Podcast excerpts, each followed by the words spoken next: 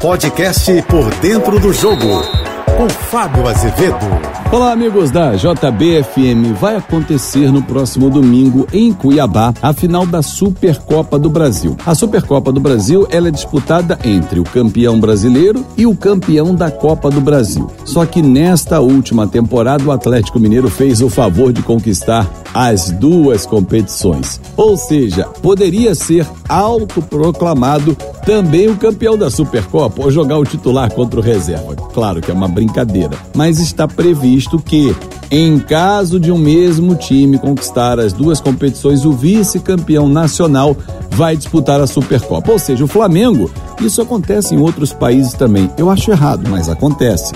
É claro que é uma promoção, vale um dinheiro, 5 milhões de reais em prêmios e tal, mas, ok.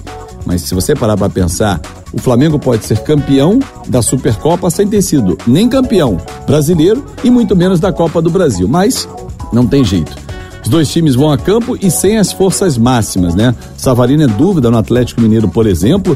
No Flamengo, Rodrigo Caio está fora.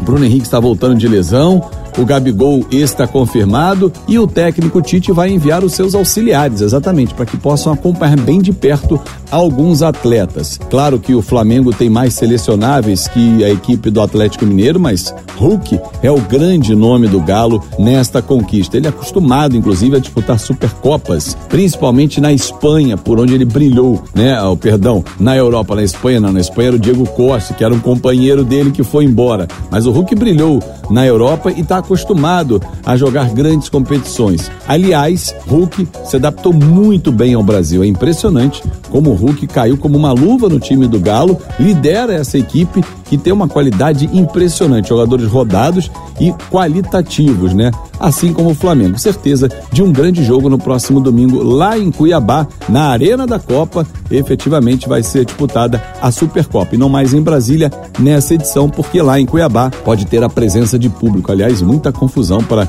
disputa por ingressos. Ô, oh, papai, mas enfim.